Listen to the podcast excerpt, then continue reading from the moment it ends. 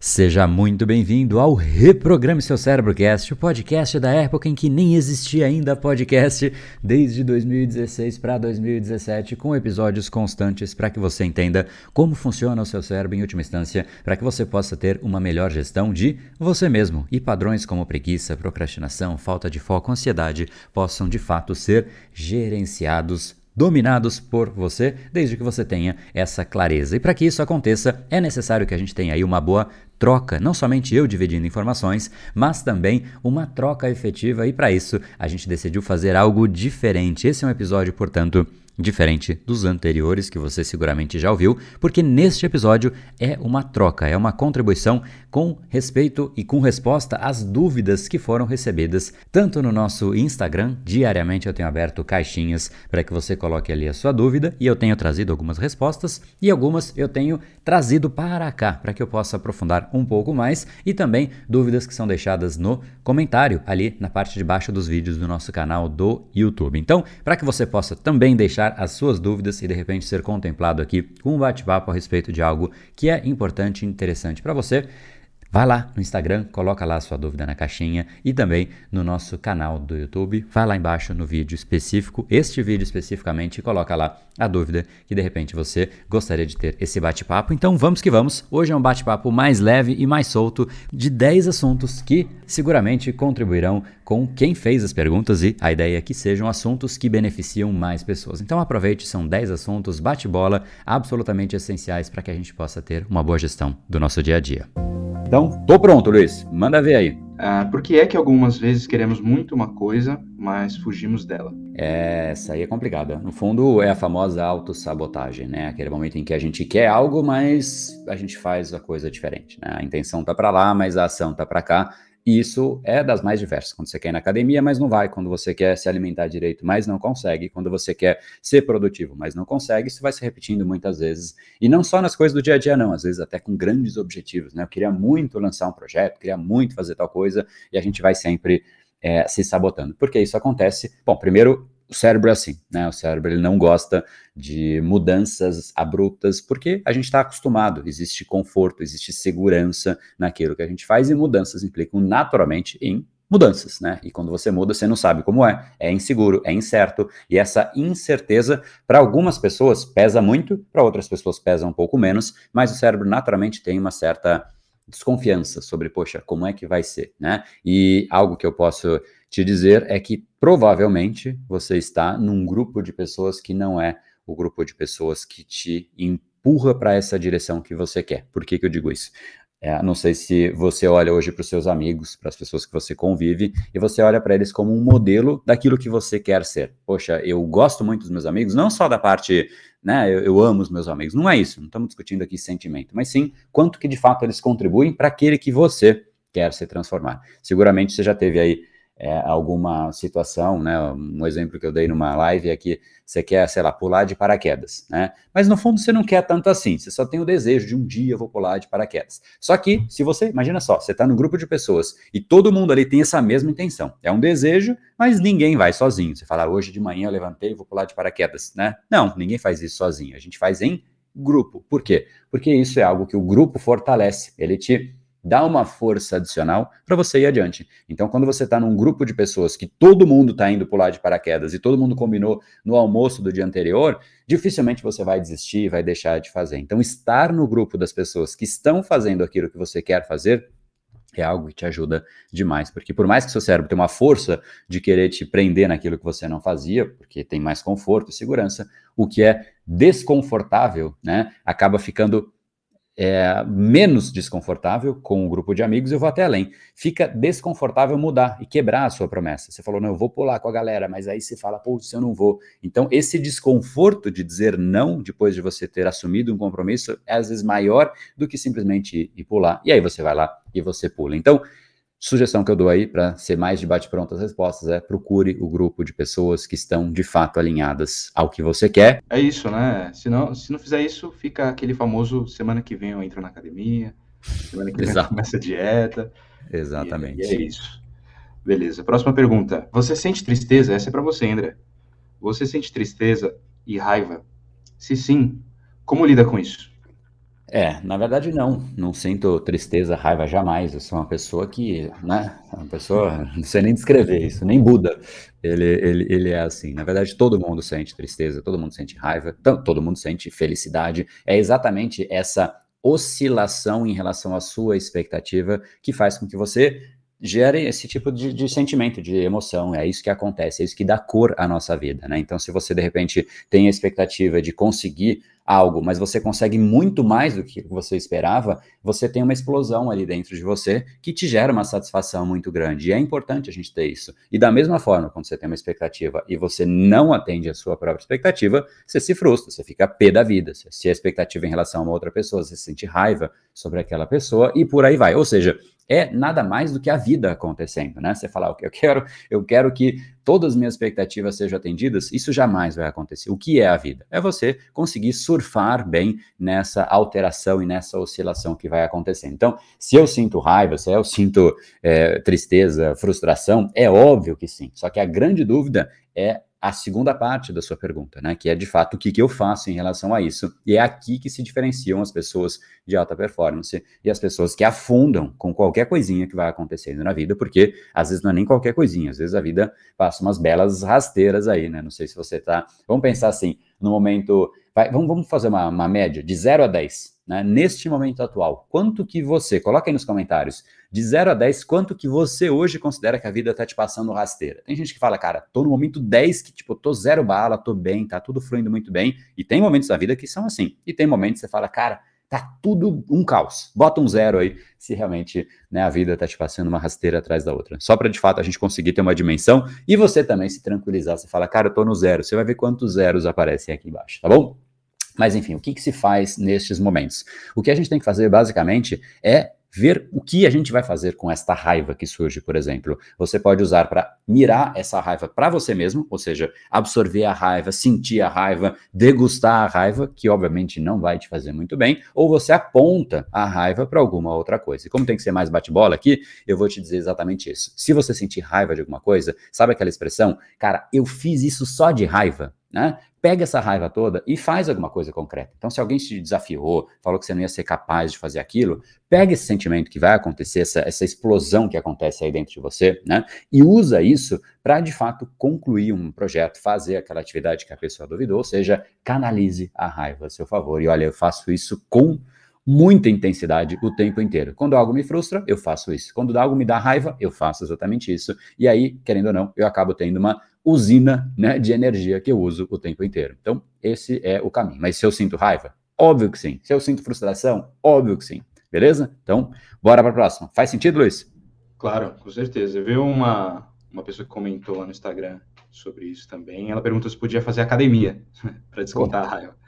Puxar um ferro, né? Inclusive, é um excelente jeito, né? Porque você, você olha, olha, olha, o benefício que a raiva te dá, né? Você fala, poxa, então eu vou para academia, e é muito louco, porque nos dias que você está realmente irritado, você consegue levantar mais peso, você consegue fazer mais coisa. Quem está na academia, quem faz esporte, sabe disso. Você, você tem uma energia adicional, você usa ela para aquela atividade ou para mirar para você mesmo, o famoso tiro que você dá no pé, né? Ou numa atividade em específico. Então, manda ver na academia, senta o dedo lá, no, né? Senta, pega os pesos, sai correndo, manda ver, enfim, ou faz seus projetos, escolhe o que você vai fazer. Inclusive, assume um compromisso aqui.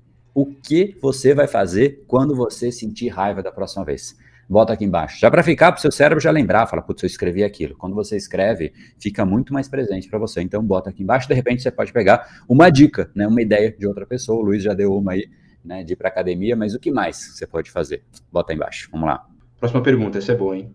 André, o que você normalmente assiste na TV, streaming, YouTube ou outro canal que eu não citei? Abraços. Boa. É, bom, primeiro eu falo muito, né, de Netflix, de, eu até brinco que a televisão é uma tela preta, né, que fica, aliás, é uma, fica uma tela preta na parede branca, piscando luzes e as pessoas ficam ali hipnotizadas, né, e eu, eu realmente não gosto, é uma coisa que é, é, é, maior do que, é mais forte do que eu. Então, às vezes, é, por convívio social, tô lá com a minha esposa, eu tô num, sei lá, com alguns amigos, vou na casa de amigos, a gente tá tomando vinho, se liga a TV, tem um show ali, às vezes um jogo de futebol, enfim. E aí eu tô lá, né, olhando para aquela caixa preta que eu tanto critico, né? Mas eu confesso uma coisa que é importante, assim, acho que até uma, vamos chamar de vulnerabilidade, né? Uma coisa que é, é, mais forte do que eu, não controlo isso em mim. Eu começo a assistir um jogo, alguma coisa, uma série, e quando no começo até que tudo bem, eu não me incomodo tanto, mas na hora que a série começa a criar aqueles ganchos, né? Tipo, criar um suspense para você descobrir o próximo, e eu vejo que aquela série tá me abduzindo, sabe? Tipo, você precisa saber o que vem no próximo episódio, eu vejo que ela tá me ganhando. e não sei se isso acontece, ô Luiz, acontece com você também não? Ah, cara, não tem como, né? Se você Elas são um... feitas para isso, né? É, você assiste no final do episódio, vai ter aquele negócio que você. O gancho pro próximo, e, e, às vezes até no meio episódio, enfim. Isso para é. mim é um negócio que me consome. Então, quando isso começa a acontecer, por isso que eu não consigo assistir, né? Eu, eu, Sempre que isso acontece. E quando começa a acontecer, eu pego, eu levanto, eu vou no banheiro, eu vou, pego o celular, começo a olhar, viro para o lado, me irrita mesmo, me consome aquilo, né? Mas enfim, às vezes eu tô vendo. Então, uma coisa que eu gosto muito, de fato, isso é uma coisa que eu, eu, eu não tinha pensado em citar, mas uma coisa que eu gosto muito mesmo de ver é, a, bom, são duas frentes ligadas a isso, né? Eu gosto muito de ver alta performance, né? Então, às vezes, quando eu, eu preciso de um pouco mais de, de energia ou de, enfim, inspiração para fazer alguma coisa, eu pego alguém que faz aquilo muito bem. pode ser desde, às vezes não é nem exatamente aquilo, mas sei lá, quando eu vejo um vídeo do Ayrton Senna, Cara, fazendo aqueles negócios malucos que ele fazia na corrida, impressionante, na chuva, passando umas finas, assim, isso me inspira demais. Eu vejo um atleta de alta performance, em qualquer área que seja, seja no tênis, seja no, na corrida, seja no futebol, adoro ver o Falcão fazendo aqueles dribles, adoro ver, né, o, o, o, o Michael Phelps, né, a corrida que ele faz, a, a natação que ele faz, é, é o, o, estilo dele, que agora infelizmente ele não faz mais, mas é impressionante. Adoro ver tênis, né, Federer, é, é, é impressionante. Nadal curto muito também, enfim, é muito bacana porque você vê que o detalhe, a nuance da performance é algo que a gente pode se inspirar e, e realmente isso é uma coisa que eu gosto muito. Assim, eu, eu olho porque isso me traz uma energia né, muito muito positivo. Então vou deixar vou deixar nessa. Eu acho que esse é, é, é de tudo que passa em televisão para mim, coisa que ou YouTube, né? Isso é o que eu mais gosto de ver. Pego pessoas de alta performance que eu olho e falo, cara, isso aqui é bom demais, é bacana demais. E isso é uma das se eu colocar na lista aí, eu acho que essa é a coisa que eu mais curto ver mesmo. Pô, eu acho que a galera queria saber um filme que você curte, ver se você assistiu um Game of Thrones, sei lá, alguma coisa do tipo, cara.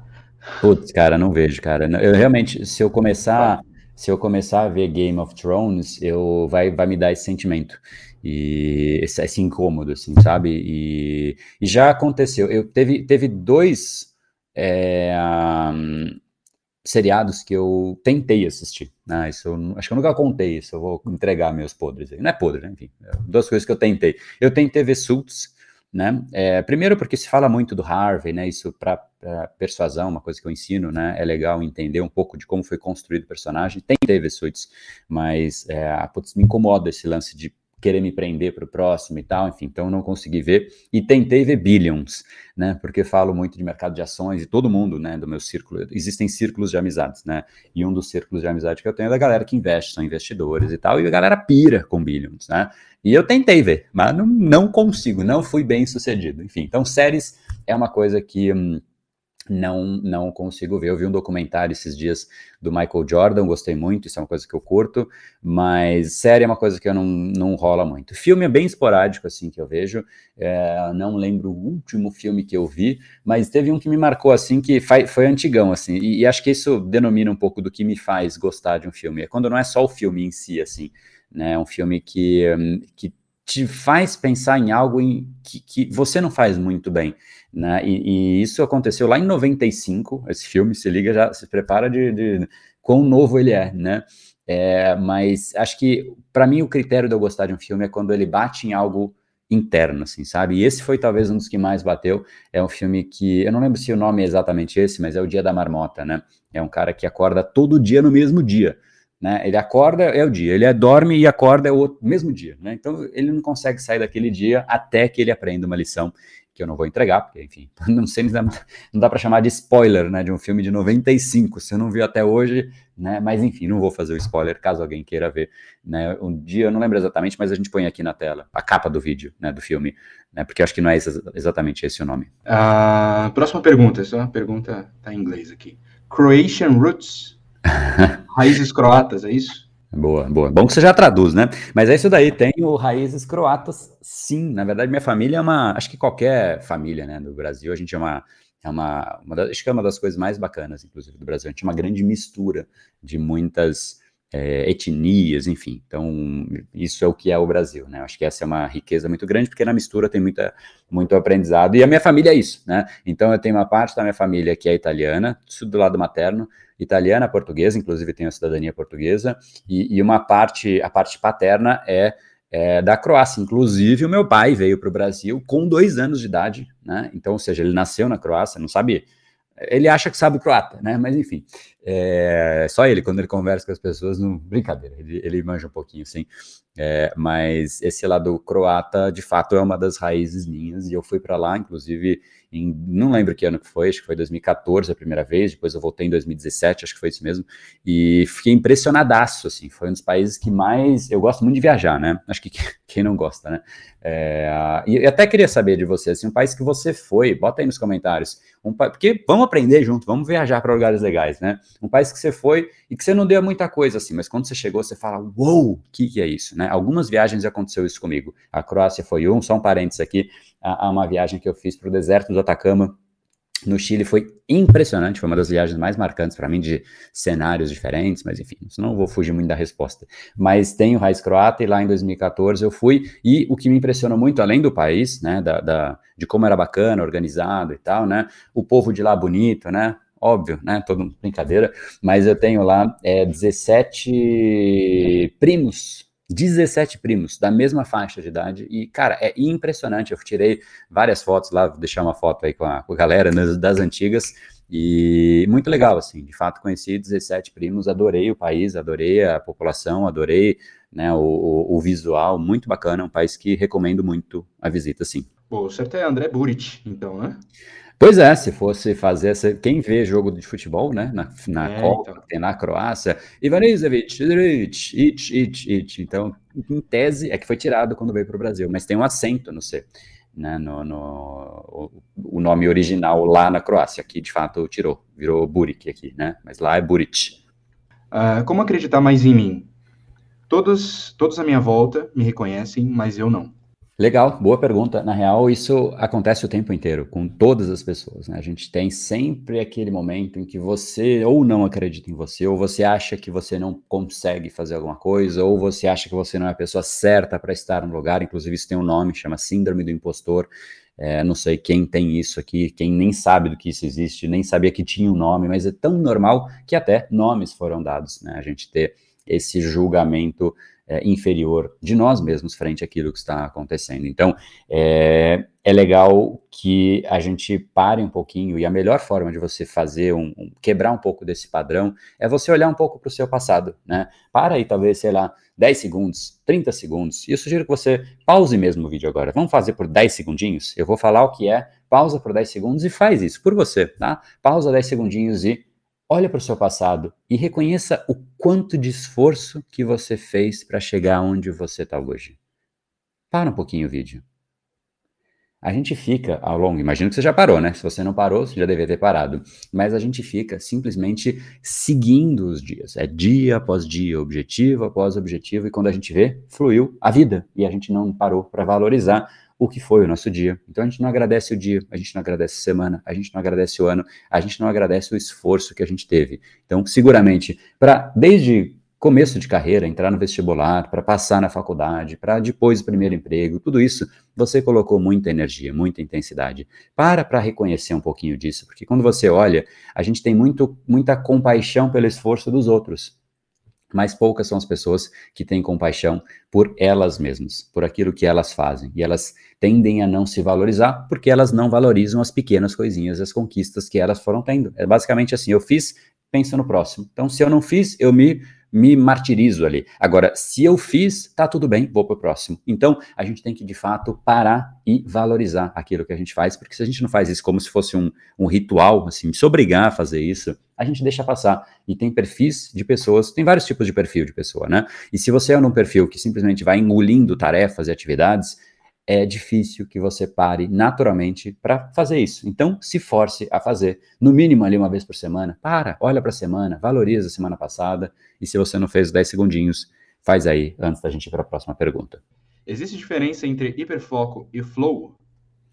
Cara, muito legal. Essa é uma pergunta muito pertinente ao mundo da alta performance. São dois estados que a gente busca atingir o tempo inteiro, né? Então vamos lá. Hiperfoco. A diferença, em primeiro lugar, a diferença está meio que na experiência, porque o flow é uma experiência muito mais imersiva, né? O hiperfoco é quando você isola consegue isolar os instrumentos que estão ao seu redor, os estímulos ao redor, e você concentra a sua atenção em uma única atividade e você realmente está ali 100% focado. Então, é uma é a sua atenção executiva, ela está direcionada para uma única coisa, enquanto que no flow ele envolve muito mais do que somente a sua atenção. Você está imerso seus sentimentos estão ali, você sente, é como se você pegar um atleta de NBA, por exemplo, e, e muitos falam a respeito de flow, muitos atletas falam sobre flow, porque é muito é, é, muito desejado no mundo do esporte da alta performance, eles falam sobre, poxa, eu consigo sentir, eu consigo saber onde está meu adversário, eu consigo saber onde está a minha, meu, a parte da minha equipe, enfim, eu sei onde está tudo,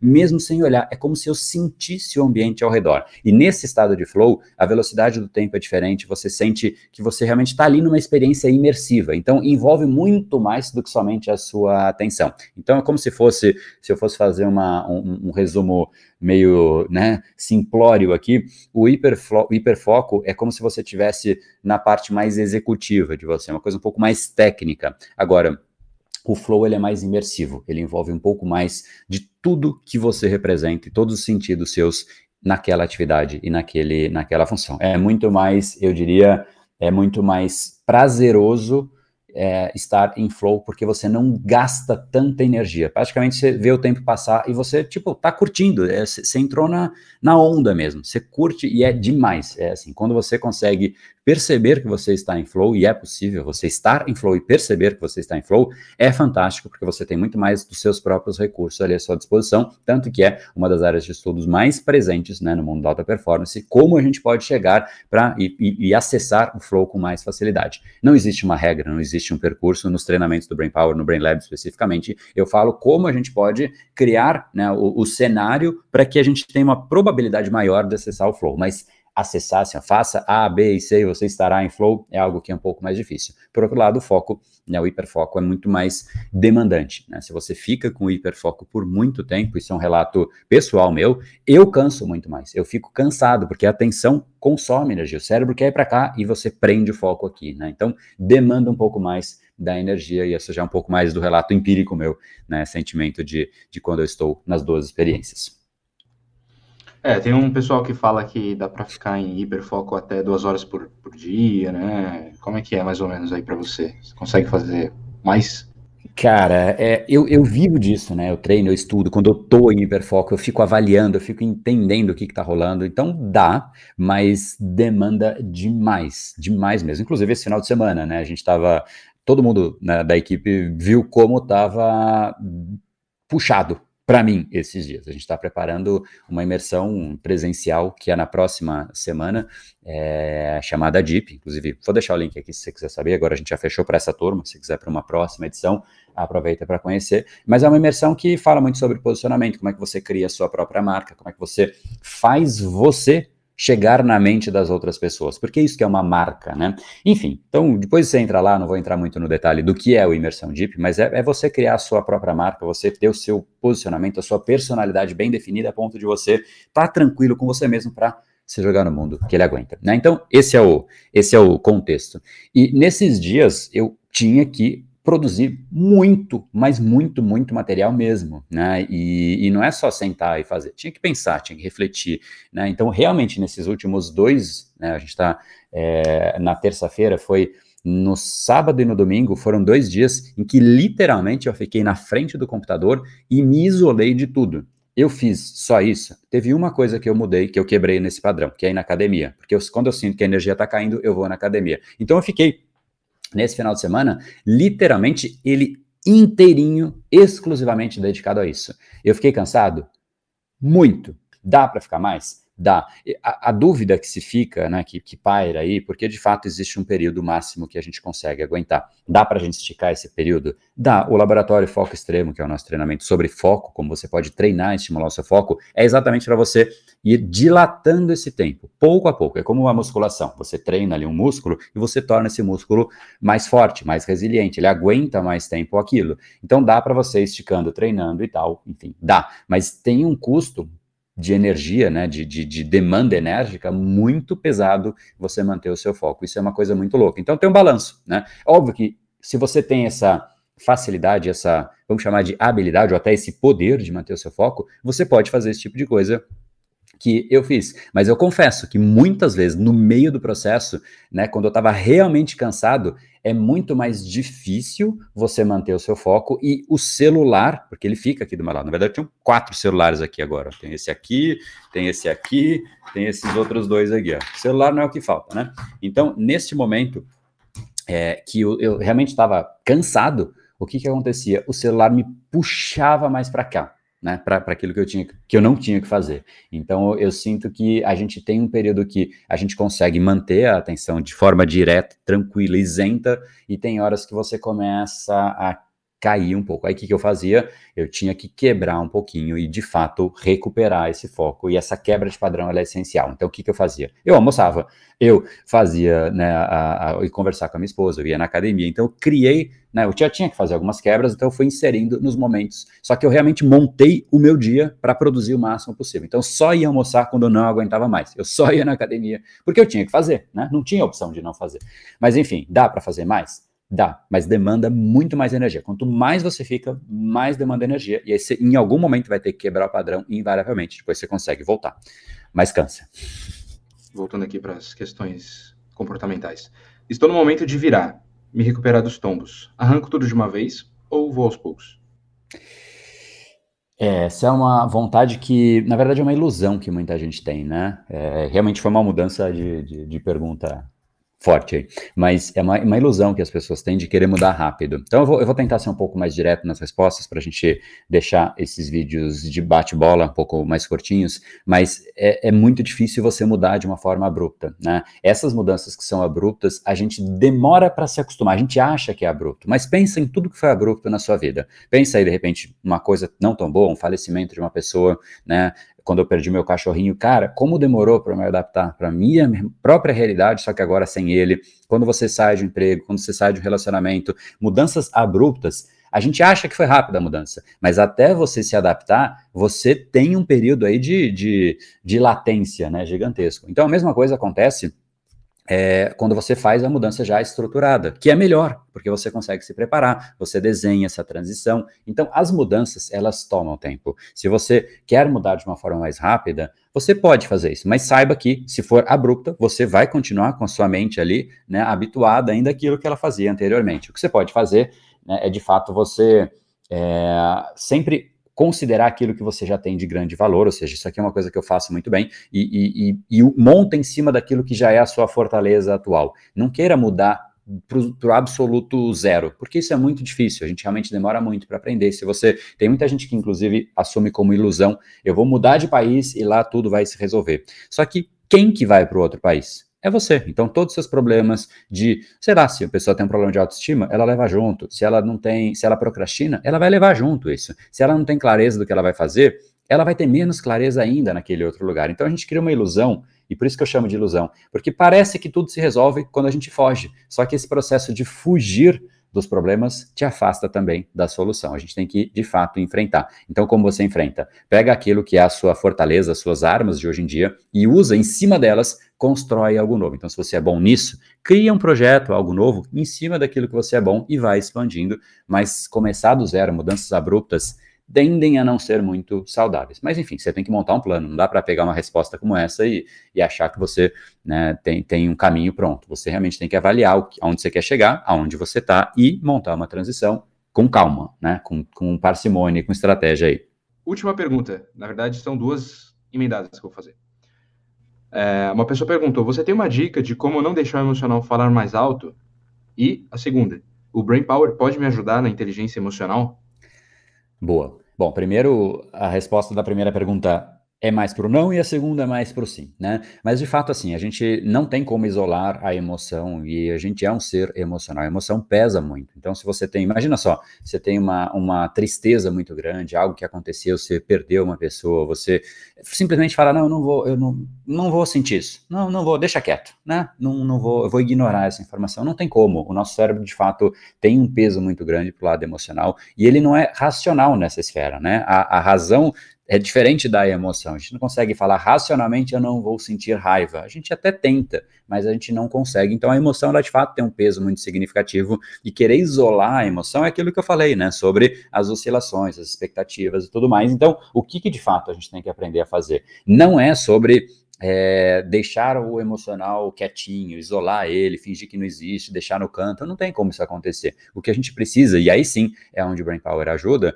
é, especificamente no Brain Lab, que é o nosso treinamento que de fato faz você entender o seu cérebro e como ele opera, e como você, de uma forma até customizada, de acordo com seus próprios padrões cerebrais, Aí sim você passa por uma jornada em você mesmo, mas essa jornada é para te capacitar e treinar, não só para você entender o seu cérebro, mas como você opera o seu cérebro, como você reprograma as respostas que você tem. Então, quando você sente raiva, tem gente que vai para o canto e fica mal. Tem gente que sente a raiva e vai para cima da outra pessoa. Tem gente que sente raiva e usa de uma forma produtiva. Essa escolha, ela é condicionada. A gente pode sim treinar o nosso cérebro e esse é o, esse é o grande diferencial do Brain Power. É você, de fato, aprender a canalizar e reprogramar as respostas que são inconscientes. Muitas vezes, simplesmente Alguém buzina para você no trânsito e você já reage automaticamente. Foi você que falou? Não. Então, se alguém buzinar, eu vou sair do carro e vou bater no cara aqui atrás. Provavelmente você não falaria isso de uma forma lógica, né? Mas a gente reage. Isso, eu estou falando de um extremo, mas quando você chega em casa, talvez você automaticamente vai para o sofá. Se você né, escolhe, abre a geladeira, automaticamente talvez você vai para uma comida que não é aquela que você queria. Ou seja, são seus padrões cerebrais que estão ali te conduzindo. Quando você escolhe e treina e condiciona, ou seja, reprograma o seu cérebro nessa esfera, você passa a condicionar respostas que fazem sentido para você. E aí sim é onde o Brain Power ajuda. Então, né, até para resumir aí, acho que é, batemos as 10, Luiz, só para ver se eu resumo mesmo ou não? Sim. Foi? Sim. Boa, boa. Enfim, então acho que é, o que a gente de fato tem que aprender é como treinar e condicionar o nosso cérebro para que ele dê a resposta adequada, porque o cérebro é uma grande máquina de repetição de padrões. A gente fica aí todo dia repetindo e repetindo e repetindo o padrão e a gente não percebe. Uma grande parte daquilo que a gente faz é automatizada e por isso que a gente não percebe, a gente simplesmente repetiu. E é por isso também que muitas vezes a gente chega no fim do dia e fala: Cara, mais uma vez passou o dia, mais uma vez eu não fiz o que eu tinha que fazer e mais uma vez eu fiz tudo o que eu sempre fiz, que é sempre o padrão que você condicionou o seu cérebro. Então, é isso que a gente tem que aprender. Em última instância, é que de fato o cérebro ele é fascinante, só que ele precisa de um chefe, ele precisa de um gestor, ele precisa de alguém que treine, assim como você tem um corpo fascinante, né? A gente, eu acho que esse processo que eu chamo de se auto-esculpir das coisas mais bonitas que a gente pode fazer em vida. É criar o indivíduo que a gente quer ter orgulho não só de se tornar, mas de ser, de olhar para a gente e falar, cara, que bacana, eu criei isso, eu criei essa resposta cerebral, eu criei esse hábito, essa atitude, esse comportamento, esse corpo, enfim, tudo aquilo que a gente cria é consequência desta arquitetura de quem nós somos. Então, é para isso que eu te convido, espero que você tenha curtido essas perguntas e talvez agora, ó, na sua mente aí tenha uma dúvida, fala, poxa, eu queria perguntar isso agora para André, então, aproveita aqui embaixo nos comentários, manda aí a sua pergunta e a gente vai pegar as perguntas daqui e do Instagram também, então corre lá também, tem sempre resposta, de repente já te respondo direto por lá, sempre tem uma caixinha aberta, é só entrar na caixinha, põe lá sua dúvida e eu vou respondendo dia a dia, eu responderei em média 5, tem dia que eu consigo um pouco mais, 10, às vezes 15, então manda lá as suas perguntas, tô te esperando, e se você curtiu esse formato, também quero saber aqui embaixo, bota aqui se valeu a pena, se valeu mais ou menos, se você prefere formato tradicional, quero saber, porque não é para mim que eu faço esse vídeo, nem pro Luiz, né Luiz? A gente tá, preferia estar tá tomando vinhozinho que a gente falou, né, que foi, foi trabalhosa essa semana aí. É isso aí, a gente está aqui para servir a audiência. Então, o que vocês acharem mais legal, a gente vai repetir. E mandem umas perguntas mais polêmicas aí para deixar o André na, na saia justa. Boa. Não é só servir também, é desafiar, desafia a gente, hein? Bota a pergunta aí cabeluda, bota coisa que você fala, puta, eu queria muito saber isso. Pode mandar. Essas foram perguntas que estavam lá no Instagram, então talvez um pouco mais curtinhas. Pode colocar pergunta legal aqui, porque a ideia é essa mesmo, a gente poder crescer junto. Como eu disse, né, em uma das respostas, já não sei mais qual delas, que foram tantas perguntas, mas a gente precisa estar junto das pessoas que têm a mesma visão, o mesmo mindset, a mesma pegada, a mesma vontade de crescer, gerar valor, de se auto-esculpir e, em última instância, né, são poucas pessoas que criam o mundo que a gente vive. Pensa nisso. Não são todas as pessoas que criam o mundo que você está hoje. Tem gente que, poxa, simplesmente é um espectador do mundo. E eu vejo que muita gente não é, hoje em dia, esse espectador, mas não quer ser. Né? Então, se você sente que você gostaria de ser mais aquele que de fato move o mundo, né? Os movers, como a gente chama aqui. Então, de fato, é a hora de você tirar, começar a tirar essas travas que você tem e se jogar no mundo com mais intensidade. E não tem como você fazer isso sem o seu cérebro, sem esse, né, esse, essa máquina fascinante que a gente tem aí na, nessa, nesse crânio. Fica fechadinho, a gente esquece que tem ele, mas não pode esquecer. Lembra que você tem um cérebro e sozinho ele é um cérebro de um animal. Então, ele tem comportamentos às vezes que não são aqueles que você queria, beleza? Espero que você curtido. Luiz, curtiu o bate-papo aí? Cara, muito legal. Eu acho que a galera vai curtir também. E dependendo do resultado, aí a gente faz mais, hein? Semana que vem, talvez a gente está de volta. Pois é, depende, né? Depende aí é, de você. Ó. Bota aqui embaixo aí no comentário se você curtiu, manda pra galera, compartilha aí que de fato a gente vai esticar essa conversa para a próxima semana. Fechou? Galera, grande abraço e, como eu não podia fechar diferente, né? Se joga no mundo que ele aguenta. No brain, no game. Valeu.